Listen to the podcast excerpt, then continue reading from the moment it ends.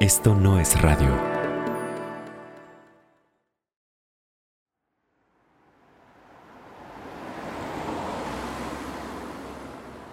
La fachada de la casa está cubierta de agujeros de bala, vidrios rotos y barrotes vencidos. La casa está abandonada y acordonada y tiene sellos de la policía. Pero a nadie de los que están en esa casa les importa. Hay de 30 a 50 personas. Son adultos, adolescentes y un grupo de niños husmeando por todas las recámaras. Uno de esos niños es Héctor. De mi grupo vamos cinco niños, seis contándome a mí. Se dirigen al patio. Uno de mis amigos, él dice, ah, mira lo que me encontré. Y pues veo que es un artefacto como una lata de, de pintura de, de spray en aerosol, pero tiene estos seguros como los extintores. Es una granada de gas lacrimógeno. Pero no lo saben todavía. Cuando dice, déjame ver qué pasa si le quito el seguro. Entonces, en, en, el momento en el que lo retira, ni siquiera esperamos qué va a pasar. Y llega un momento en el que se escucha así, se escucha un estallido seco. Y de repente como que todos aturdidos. Y veo, veo luces, veo como lucecitas, como cuando cierras los ojos muy apretados. Y entonces pues ahí empieza el caos.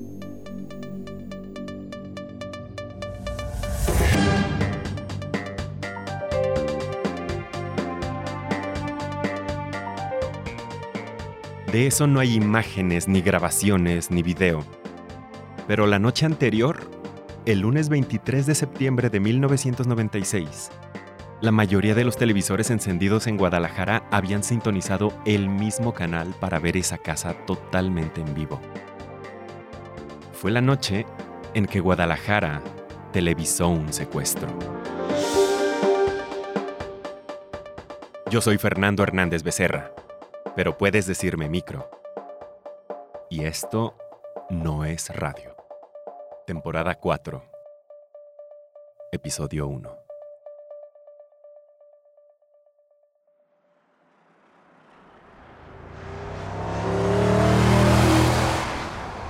El sol todavía no se pone en Zapopan, al norte de la zona metropolitana de Guadalajara. Un hombre armado conduce una camioneta a toda velocidad, perseguido por patrullas. La camioneta es robada. El hombre está escapando luego de un asalto fallido a una finca donde murió su compañero. El hombre llega a una colonia llamada Lomas de Zapopan y se interna rápidamente en una casa. En segundos llega la policía. La balacera comienza. Y continúa. La zona es inmediatamente acordonada. La policía ordena a los vecinos que se queden en sus casas. Francotiradores se disponen en las azoteas enfrente de la casa en la calle Montilla.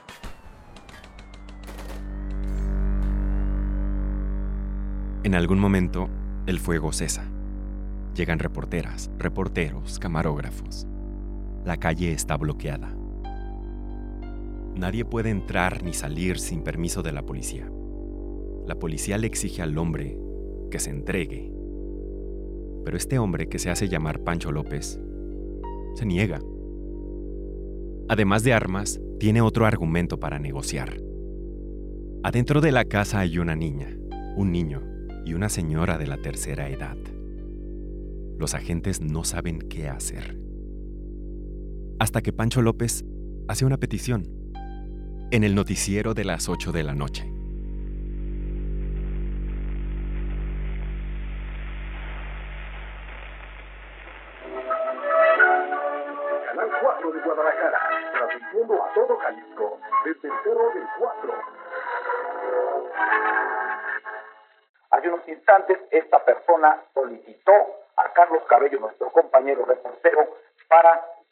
Actuara como mediador. Vamos a enlazarnos. Carlos Cabello Wallace era el reportero estrella especializado en cultura. conocido por su programa Horizontes, donde hacía reportajes sobre distintos lugares del estado de Jalisco. Y esto es importante, no era reportero de nota roja. ¿Me estás escuchando, Carlos? Sí, señor. ¿Cuál es la situación en el interior, Carlos? Bueno, aquí están unas criaturas sumamente espantados. Está una señora anciana que está aquí detenida. Este señor, el señor se llama Francisco. Sí. Está solicitando garantías para que podamos salir de aquí. Sí. ¿Qué tipo de garantías, Carlos, básicamente? ¿Qué es lo que está solicitando básicamente? Que le respeten su vida. ¿Se entregaría? No. Él prefiere tener una vía de salida. Señora, cuidado. ¿Cómo se llama usted? Apolonia Leiva. Doña Polonia, póngase tranquilito, por favor. Póngase tranquilito, ¿ah? por favor. Pásense allá al fondo. Entonces, por eso lo convencimos de que el hecho de que estemos en vivo, el hecho de que estén las cámaras, sirva como una protección para él. Correcto. Él ahorita está pues al máximo, al máximo de desesperación, lógico. Vean cómo han dejado esta casa. Véanla nada más. Ha habido disparos de fuera hacia adentro. Totalmente. Entonces, es lógico que una persona que está armada, que tiene una dotación importante de... Tiene parque, ¿verdad? Tiene cartucho. Tiene armas cortas y tiene armas largas, automáticas. Estamos pidiendo la garantía que le traigan un vehículo y va a venir una persona a checar el vehículo que tenga gasolina suficiente, que el vehículo esté en buenas condiciones, que lo pongan aquí enfrente de esta casa y vamos a salir, él y yo. ¿Tú te ir con él?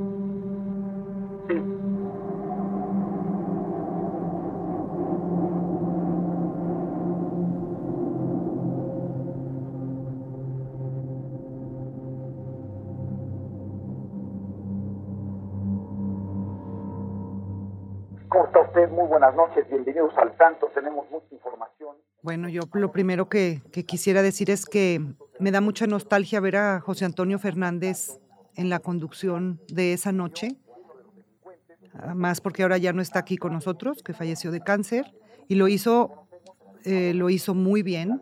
Muy buenas noches. ¿Qué tal? Muy buenas noches, bienvenidos. Iniciamos este programa. No me había visto, ya son 26 años, yo creo que dejé el canal, 27, 28 años de este evento y me emociona mucho verme en el estudio, en lo que fue mi trabajo profesional por tantos años. Bueno, soy Lucía Moreno, entré a trabajar a Canal 4 en 1990. Ya tenía yo seis años al aire en los noticieros de Televisa Guadalajara. Estamos en el estudio, José Antonio Fernández y yo. Están los camarógrafos, está el jefe de piso, don José Miramontes. Reinaba un silencio total porque estábamos muy preocupados de qué es lo que estaba pasando, no entendíamos por qué un ladrón pedía que estuviera Carlos Cabello con él. Carlos Cabello eh, pues no estaba joven, no sé exactamente qué edad tendría en ese entonces, pero ya no era un hombre joven, era un periodista maduro. Estamos esperando con ansiedad a que lleguen las imágenes vía microondas al estudio de lo que está sucediendo en la casa de Pancho López y qué es lo que está pasando con Carlos Cabello. No entendemos al principio por qué Pancho López lo manda a llamar, por qué Carlos se mete a la casa, por qué de repente y sin darnos cuenta ya es el rehén.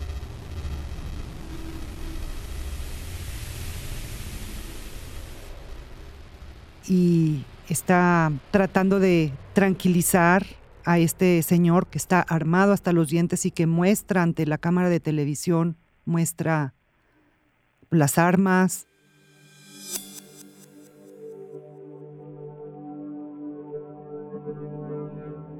Todos los involucrados en esta transmisión coinciden en que Pancho López reconocía desde antes a Carlos Cabello por su trabajo en el canal.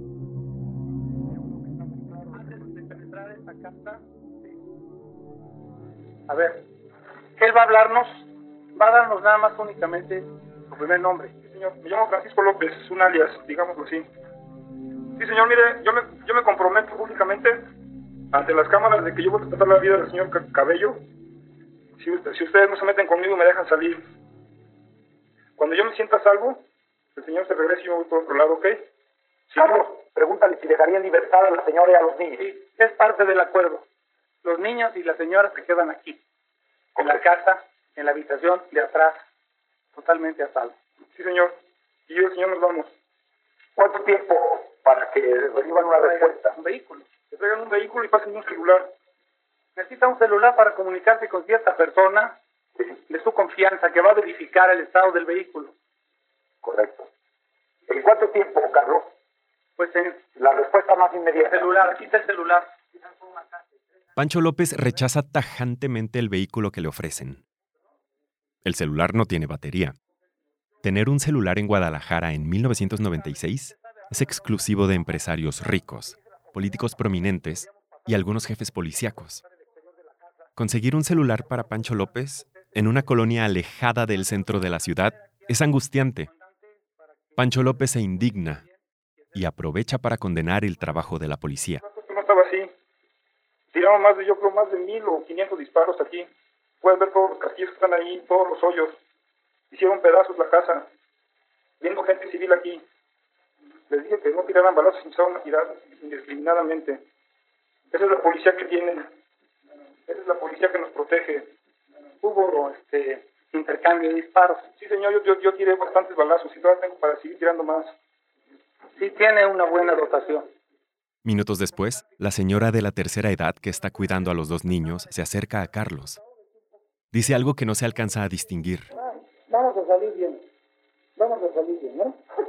Muchísimo. Como que era el día del juicio. Como el día del juicio, dice la señora, que parecía. Yo nunca había visto esto. Para este momento ya pasan de las 8.30 de la noche y no ha habido ningún corte comercial. Queremos nosotros cortar esta transmisión momentáneamente. Pregúntale tú a, a tu captor, ver la posibilidad de regresar en el momento en que ya esté el vehículo ahí y que salga. Pregúntale, por favor, Carlos. No habrá ningún corte hasta pasadas las 9.20 de la noche. Entonces vamos a, a ir a una pausa y regresamos después. Eh, estaremos contigo en contacto. Bien, gracias Carlos. Este es un hecho histórico en la televisión tapatía. Han sido ustedes testigos de un acto poco común, eh, grabado, eh, llevado hasta sus hogares por la valentía de nuestro compañero Carlos Cabello, de Salvador Chávez. Deseamos con el alma que esto salga bien, que no se perjudique a nadie más. Y vamos a estar al pendiente para cuando salgan de esta finca, y creemos eh, prudente, porque interrumpimos la transmisión habitual de, de este canal para que ustedes estén enterados.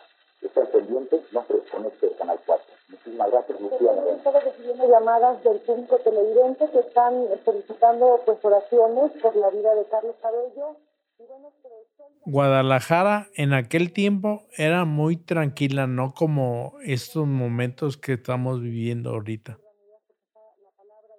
Mi nombre es Carlos García García. Trabajo de camarógrafo en Noticieros Televisa con una trayectoria de 32 años. Carlos García García es el hombre al que nunca vemos durante la transmisión, porque él es el camarógrafo que enfoca a Carlos Cabello Wallace y a Pancho Pistolas. Lo mandan a suplir a su compañero. En paz descanse Carlos García Cedillo. Entonces yo agarro un vehículo y me dirijo hacia el lugar. Llegando allá, pues ya veo el movimiento de ambulancias, de policías y toda la gente ahí haciendo bola como diario. y ahí es cuando a mí me dice, Tocayo, ayúdame. Es que ya me cansó la cámara y yo me monto la cámara. Para mí era cualquier evento normal, como varios que ya habíamos cubierto. Pero ¿cuál va haciéndome sorpresa? Pues que me aventó al ruedo. Yo no le despegaba la vista a Pancho López, viéndolo y, la, y enfocándolo también. Pero también uno de mis ojos no le quitaba la vista a la mano en el gatillo. Y ahora sí que entre ver películas y lo que hemos vivido, eh, he sabido que mientras no tenga su, su dedo en el gatillo, no va a disparar. Y él siempre lo tenía por fuera. No quiere ser mi intención salir de escudo. Desde luego que no, Carlos. A ver, él quiere hablar. Ya sacó una. Cuando yo salga, 38. No, es una 9 milímetros. Cuando yo salga, esa pistola viene en la cabeza del señor Cabello. Si acaso me llegan a pegar un tiro, por pura inercia, voy a jalar el gatillo. Por favor, no me hagan, no, no, no hagan derramar más sangre, ¿ok?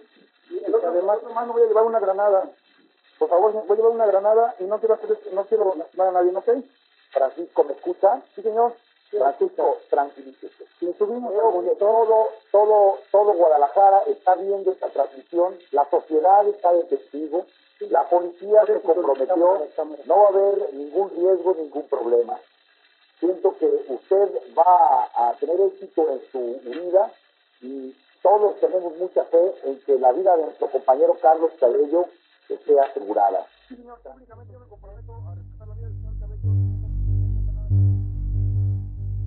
Recordemos, las principales exigencias de Pancho López son un teléfono celular con batería suficiente para comunicarse, que por fin le proporcionan, que no haya policías a la vista ni que puedan perseguirlo al salir, y por supuesto, un coche con el tanque lleno para escapar. Llega otro coche que estacionan de reversa en la cochera de la casa. Es un Chrysler rojo, pero Pancho López se asoma y nota algo en la calle algo que lo molesta mucho. La grabación que vas a escuchar no es de mucha calidad, por eso en algunos momentos escucharás la voz de nuestro productor Luis Raúl López. Pancho, ¿por qué no dicen la verdad, cabrones? ¿Eh? Alguien. ¿Quiénes? Pancho. Ustedes. Pancho. Hay policías, cabrón. Pancho. Su puta madre, cabrones. Carlos. Ya, ya, ya. Los siguientes minutos le agregan al caos. El micrófono de Carlos Cabello comienza a fallar y Pancho López apaga la luz al interior de la casa. No es fácil distinguir qué se dice entre los gritos de Pancho, los llantos de los niños, el sollozo de la señora de la tercera edad y las palabras pausadas, pero firmes, con las que Carlos Cabello intenta tranquilizar a su captor me acerqué con mi compañero, le dije, ¿te ayudo? Dice, no, ya que me la llevo. Escuchas a José Antonio Torres Aro. Camarógrafo, 33 años trabajando en la empresa, Canal 4, Televisa Guadalajara. A José Antonio también lo mandaron a apoyar a Carlos García en la transmisión. Bueno, aquí estoy. Si quieres que te apoye, pues órale. Yo me acerqué hasta la puerta pues, donde él estaba pegado ahí. No, pues es que también de tonto la iba a dejar. O sea, vamos a decir que yo también no lo hubiera soltado. O sea, no es un ego de, ah, yo, yo, no. Es una emoción, es una adrenalina, es tu trabajo y tienes que hacer lo mejor posible. Yo me impresiono cuando veo al hombre con toda aquella cara de maldad y con su eh, metralleta, que solamente en películas yo lo había visto Imagínate si hubiera llegado en el momento los disparos, pues es emocionante y a la vez preocupante. José Antonio Aro se queda al pendiente, en la cochera. Después de unos minutos, Carlos Cabello logra tranquilizar a Pancho López. Desde el estudio, le informan que tienen en la línea al Procurador de Justicia del Estado, Jorge López Vergara. Al aire, Pancho López reitera sus demandas. Yo me considero salvo dejo ir al señor Cabello sin ningún problema. Pancho, si yo me considero a salvo, dejo ir al señor Cabello sin ningún problema. El procurador tiene mi palabra de que ningún policía va a intervenir. Pancho, sí señor, agradezco la atención. Gracias. El procurador, a tus órdenes. Son casi las 11 de la noche, y Pancho López no ha escapado porque el Chrysler rojo que le trajeron horas antes no trae el tanque lleno. Pancho exige que le pongan gasolina al coche hasta que lo llenen. Rara vez la cámara deja de apuntar hacia el interior de la casa donde se encuentra Carlos Cabello. Pero esta vez la cámara gira hacia la banqueta, donde un joven delgado con gorra chupa la manguera con la que le extrae la gasolina a otro coche y la deposita en un garrafón de agua.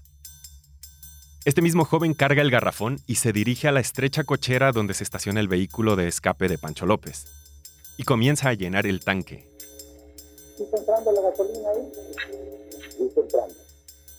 Esa noche, Canal 4 de Televisa Guadalajara y el público tapatío aprenden cuánto tarda en llenarse de gasolina un coche con un garrafón de 20 litros. Dos minutos con 56 segundos. Pero nuevamente, Pancho López se niega a utilizar el coche y sale a cuadro para gritar y a apuntar con el dedo. Pero no les grita a los policías. Pancho, señores periodistas, señores periodistas. Si los respetan a ustedes así, ¿me van a respetar a mí? Los engañaron. Nos dijeron que el carro estaba con el tanque lleno, y no es cierto. ¿Esa es la palabra que nos están dando? Por eso nos pasa lo que nos pasa. Y por eso tal vez nos maten a nosotros. Pero ¿saben qué? Yo tengo armas largas y tengo explosivos. Esa es la diferencia. Antes de que me maten, vamos a volar en pedazos.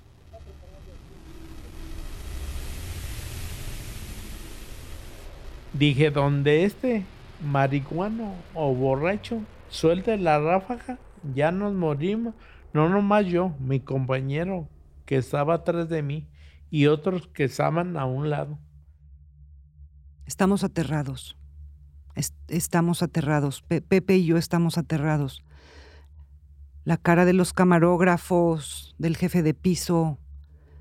Sentimos que en cualquier momento va a pasar algo terrible. Y nosotros estamos siendo parte de esto de alguna manera.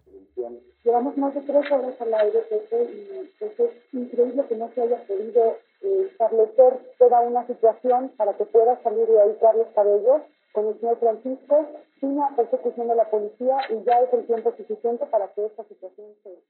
¿Habremos actuado bien? ¿Habremos tranquilizado lo suficiente a este señor que, pues para ser ladrón, muestra un don de liderazgo muy fuerte, que no se lo da nada más las pistolas que trae, porque tres horas nos ha traído en el ácido. Finalmente, Pancho López o Pancho Pistolas, como también le dicen, acepta la camioneta que ofrece Televisa, la empresa dueña del Canal 4 donde trabaja Carlos Cabello. Es una pick-up de doble cabina que modificaron para tener el espacio similar al de una van. Este vehículo sí trae el tanque lleno. También es el momento en que Carlos Cabello Wallace apaga su micrófono. Las últimas palabras que dice son... Este, retiramos del aire el micrófono. Correcto, Carlos. El micrófono lo recoge su compañero del Canal 4, Salvador Chávez Calderón, quien reporta desde el exterior de la casa. Salvador Chávez, Salvador Chávez. Cabello, ¿te pasa el micro? Está todo listo para que la camioneta arranque. Siguen los gritos para que la prensa, la policía y los curiosos abran el paso y la camioneta salga sin contratiempos. Sin embargo, hay algo más que los detiene.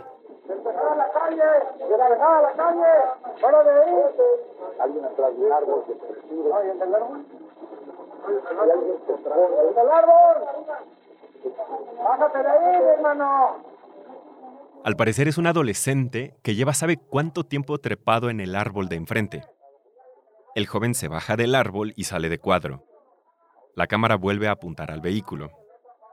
Y los rehenes empiezan a subir a la camioneta. Están subiendo los niños. Se va a llevar a los niños, ya están ahí.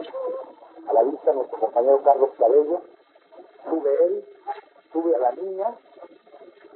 Qué lamentable que Dios bendiga subiendo la señora Pola, entendemos que se llama la señora Pola. Carlos entra por la ventana posterior de la camioneta hasta la cabina de conductor y toma el volante. Y luego alguien grita. ¡Para luz! ¡Para luz! Y unos segundos después, la camioneta finalmente arranca. Sale de la cochera. Se incorpora a la calle y se aleja. El sonido vuelve al estudio.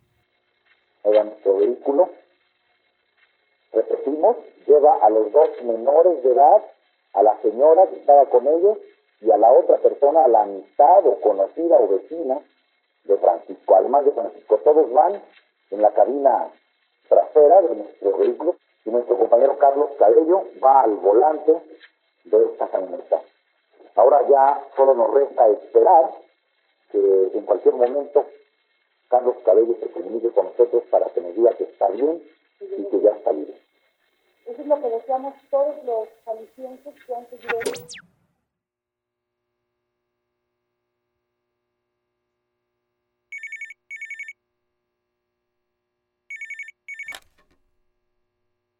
Llega un momento, no sé a qué horas me habló, a la madrugada. Dice, vida, ya estoy aquí. Este, ahorita llego. Soy María Antonieta Flores Astorga y pues fui esposa de Carlos Cabello Wallace. Yo soy periodista. Yo llevo en el periodismo más de 30 años. María Antonieta Flores Astorga está en la redacción del periódico El Occidental cuando ve en la tele a su esposo. Minutos después, ya está en su casa, siguiendo la transmisión en vivo hasta que termina. Luego, espera la llamada de Carlos. Sí, yo creo que fue a las 2, 3 de la mañana, creo. Ya casi en la madrugada. Me llama y, ay, bueno, ya, entonces, pues claro que estaba agotado, claro que estaba ido, como en un marasmo, como si se, le hubieran dado un golpe en la cabeza y aparte de la tensión, ya era tarde sentada ahí esperando a ver qué va a pasar. Eh, ¿Cómo vas a dormir? O sea, no, no podía dormir.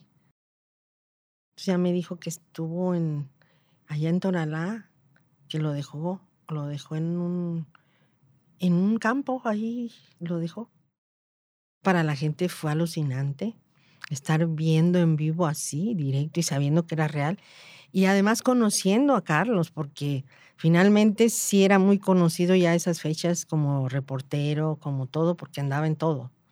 Y, tenía un talante de, mucha empatía con la gente. La gente sí lo paraba, o sea, sí lo paraba a pedirle autógrafo y, tomarse una foto con él, ¿no? Era muy querido. Yo, yo no, hasta ahorita no sé quién más ha sido tan querido como él creo que entró a una casa y me habló de, una casa ahí cerca y luego ya se lo trajeron. Y así fue y entonces finalmente ni siquiera durmió. Creo que se bañó y, tenía, y se fue al canal.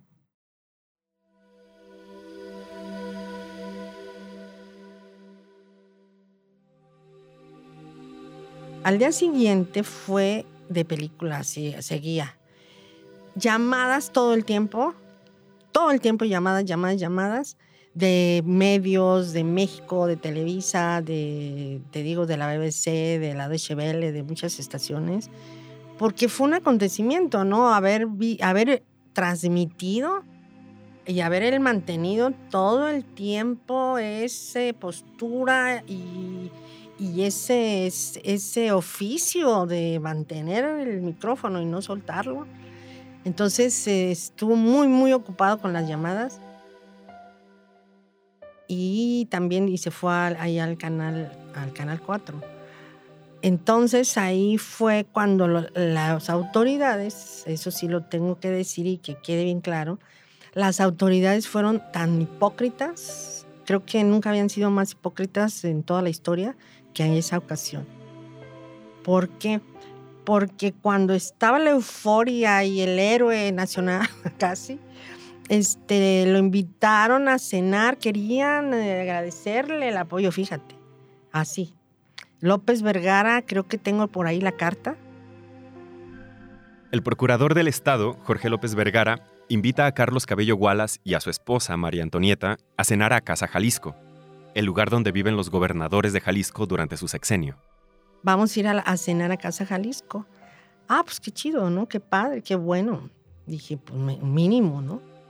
Pues hay que arreglarse y demás.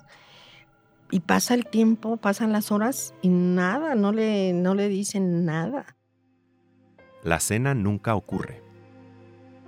Alguien les dijo, ay no, pues no, ¿cómo vamos a ser? Oye, lo vamos a hacer héroe a él y nosotros cómo quedamos. Efectivamente, quedaron en ridículo y no les quedó más remedio que decir que la prensa, los medios de comunicación, habían maniatado a las corporaciones policíacas. Y entonces al otro día empiezan a salir los ataques contra Carlos, ¿no? López Vergara declaró que ellos estaban maniatados por los medios de comunicación. Primero todo lo, ponderaron. Ay, la valentía, la, la, la, la, la, la. Y después a Carlos lo deprimió mucho eso, la verdad. Y este, y Carlos lo dijo al otro día en la prensa, yo solo cumplí con mi deber, ¿no? Fueron cinco horas de un reportaje en vivo. Y pues el periodista, pues, ¿quién quiere una oportunidad? Yo a lo mejor sí, pero sabiendo que iba a tener buen fin. Pero ¿quién te asegura, no? Fue un lunes, entonces yo lo vi como este, cómo fue como un shock. Entonces el fin de semana le dije, no, es que vámonos a Jijic, necesitas, eh, necesitas hablar, necesitas descansar. Carlos era este, incansable mm, por esta misma eh, pasión, porque esa ya era pasión la que tenía en el, por, por su trabajo. Había días que no comía, se la pasaba editando, porque aparte de lo que hacía como reportero, que estaba en todo lo que le hablaran, se iba los fines de semana a los pueblos, ¿no? A hacer su programa de horizontes. O sea, no tenía a veces ni, ni tiempo para dormir ni para comer bien, ¿no? Toda la semana este, tenía llamadas, llamadas, compromisos y luego ah, había que lidiar con lo que aparecía en la prensa, donde le tildaban de que no debía ser, que él asumió el protagonismo, que un periodista no debe ser protagonista. De repente todos eran magistrales, o sea, todos eran este, académicos. académicos y sobre todo conocedores de el, de, del oficio de periodistas, ¿no? Mira, fui tan, tan más, más esposa que periodista. Yo quería que nos alejáramos, o sea, quería que alejarlo un poquito porque teníamos que procesar, él tenía que procesar toda esa vorágine de sentimientos, de emociones, de miedo, de temor a la muerte, supongo también y fue tan rápido, todo tan vertiginoso que no, no, no había habido tiempo. Pero se dio, dice, pues sí, vámonos. Y nos fuimos un fin de semana. Y donde yo me dediqué a hablar, hablar y hablar con él y a, a que me soltara todo, de cómo se sentía, de, de lo, que, lo que sintió en esos momentos duele, duele mucho después de todo lo que hiciste, después de, de haber sobrevivido, después de haber mantenido la información y, y, cumplido con tu, con tu papel de periodista, de estar informando sin parar.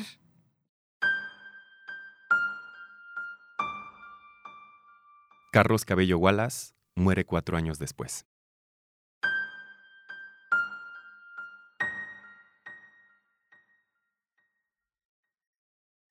19 de junio del 2000. Pues finalmente son momentos muy trágicos, si te, por decirlo así, que te mantienen en shock durante muchos días, porque no iba a imaginar que se iba a morir. Pero sí, llegaba el invierno y este era como bronquitis, o sea, era, era, era mucho malestar que parecía que era catarro, que era tos, pero no, ya era la insuficiencia pulmonar. Ya no podía respirar, tenía muy poca capacidad pulmonar, no fumaba.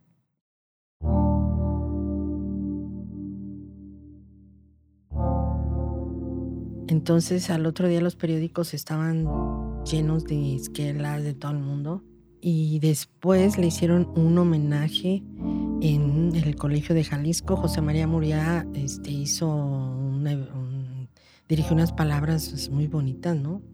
Del hombre que amaba el mar. Y luego en el, en el canal pusieron una sala, un estudio, el estudio de las noticias, de noticieros, le pusieron el nombre Carlos Cabello Wallace. Creo que es lo mínimo que pudieron haber hecho. En 1999, Pancho López finalmente es capturado.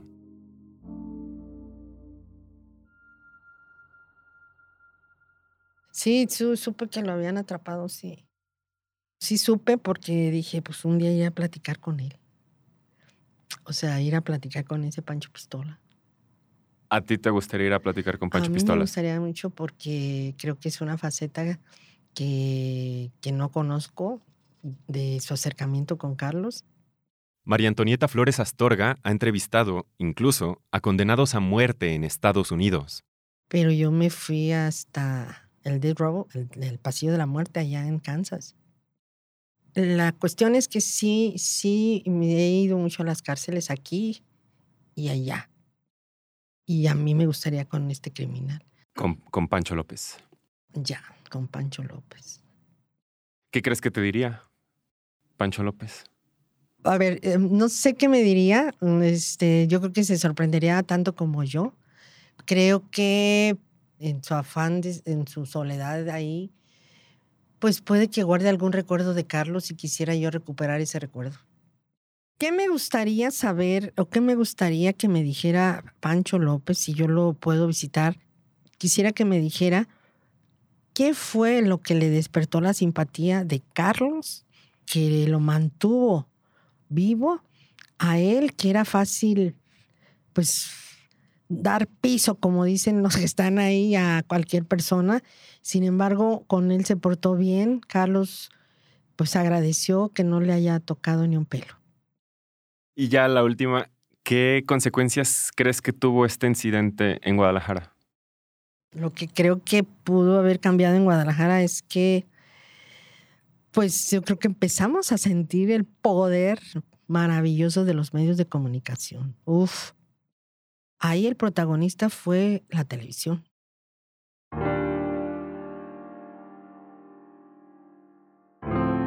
Las opiniones de quienes estuvieron involucrados en la transmisión son distintas. Aquí Carlos García García. A nosotros se nos incrementó la chamba. Si no recuerdo, fue cuando empezaron a ver las, las famosas guardias policíacas. Anteriormente, haz de cuenta, entrábamos a las cinco y media de la tarde y cuando muy tarde, a las 12 nos íbamos de las 12 pasó a la 1 y así le fueron incrementando y ahorita ve qué tan grave está que en, en la televisora hay las 24 horas guardia policíaca. Las 24 horas. Lucía Moreno. Queda en mí un sentimiento fuerte de, compañerismo y de admiración no únicamente hacia Carlos, sino hacia todos los que estuvieron jugándose el pellejo ese día. Hay un, hay un sentimiento muy fuerte de, de cariño, de, de, respeto. Ya nunca más vuelves a, a ver a todos igual, a los que estuvieron ahí.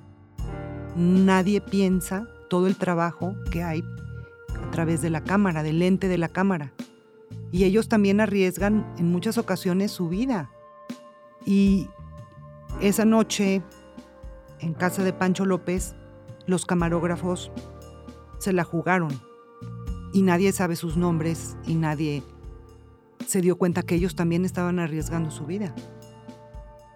O sea, yo siento un profundo respeto por mis compañeros del canal, por todos los camarógrafos, los técnicos, los productores, los jefes de piso, José Antonio Aro. Pues eh, yo creo que las consecuencias fue en que todo el mundo se rió de la, de la autoridad, se burló, le perdió el respeto.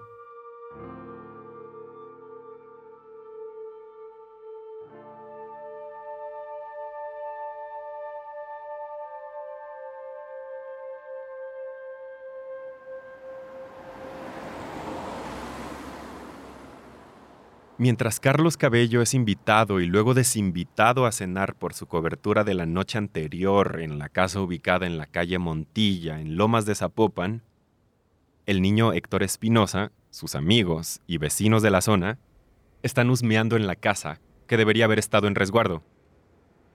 Uno de los amigos de Héctor se encuentra una granada de gas lacrimógeno. Cuando dice, déjame ver qué pasa si le quito el seguro.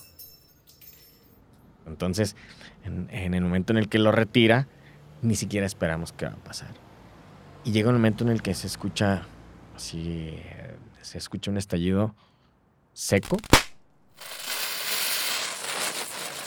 Y de repente como que todos aturdidos y veo, veo luces, veo como lucecitas. Como cuando cierras los ojos muy apretados y entonces pues ahí empieza el caos a mi amigo le estallan a, a la palma de la mano. Y entonces, pues naturalmente que empieza a gritar y correr y desesperación. Nadie sabe qué pasa. Y entonces llega la ambulancia. Primero nos quitan toda la ropa, porque toda la ropa está impregnada. Nada más nos quedamos en, ropa interior. Y, nos llevan a la Cruz Verde que está en lo que le llaman la curva. Y la verdad es que no sabemos qué pasa. Al final, no es más que un susto para Héctor y su familia. Sus papás llegan por él y su hermano, y al día siguiente va a la escuela, como en un día normal. No tanto para su amigo, el que detonó la granada, quien tardará unos meses en recuperarse,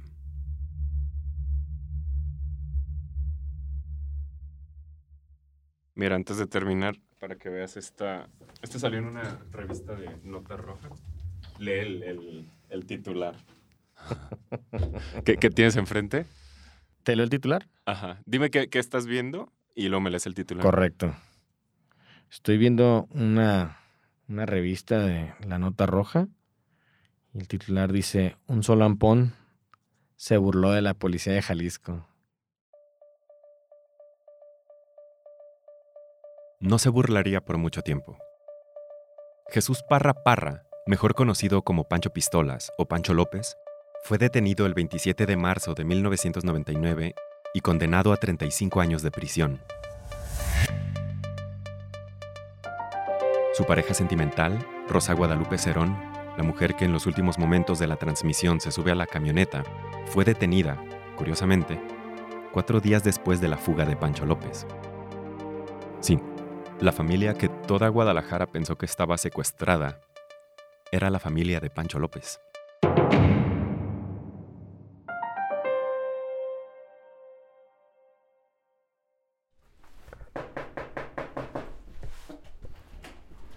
Hola, buenas. Oiga, este, disculpe la molestia. Recuerda, no sé si usted recuerda, pero hace como 30 años hubo una balacera aquí y lo, lo televisaron. No, yo tengo como un año. Ajá. Yo tengo este, como un año que renté aquí, pero no. De los, lo que puedes saber son de la, de la casa. La casa en la calle Montilla, en Lomas de Zapopan, siguió siendo testigo de otros casos. El martes 5 de enero de 1999 fue asesinado ahí mismo el político Gerardo Ábalos Lemos, quien fuera diputado por el Partido de la Revolución Democrática.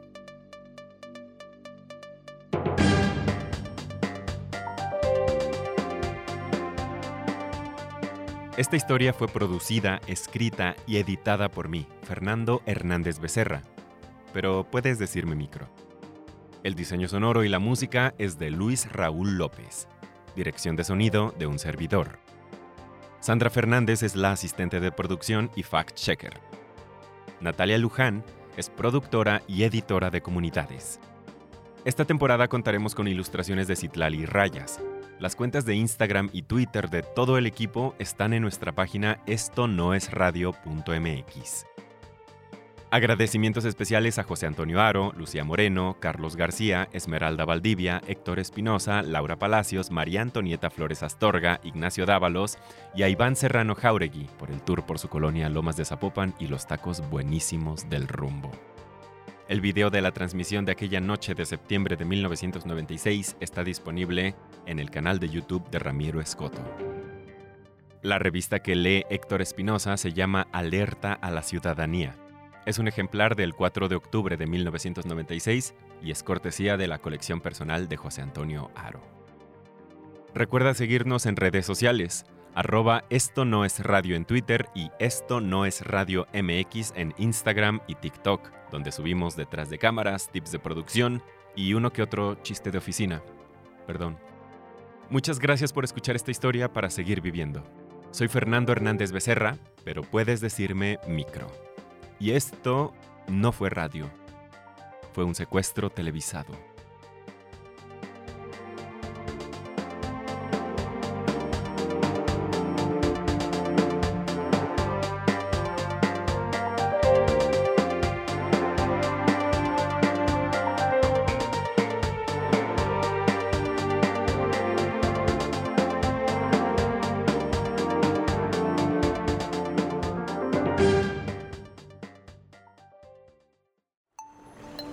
Esto no es radio.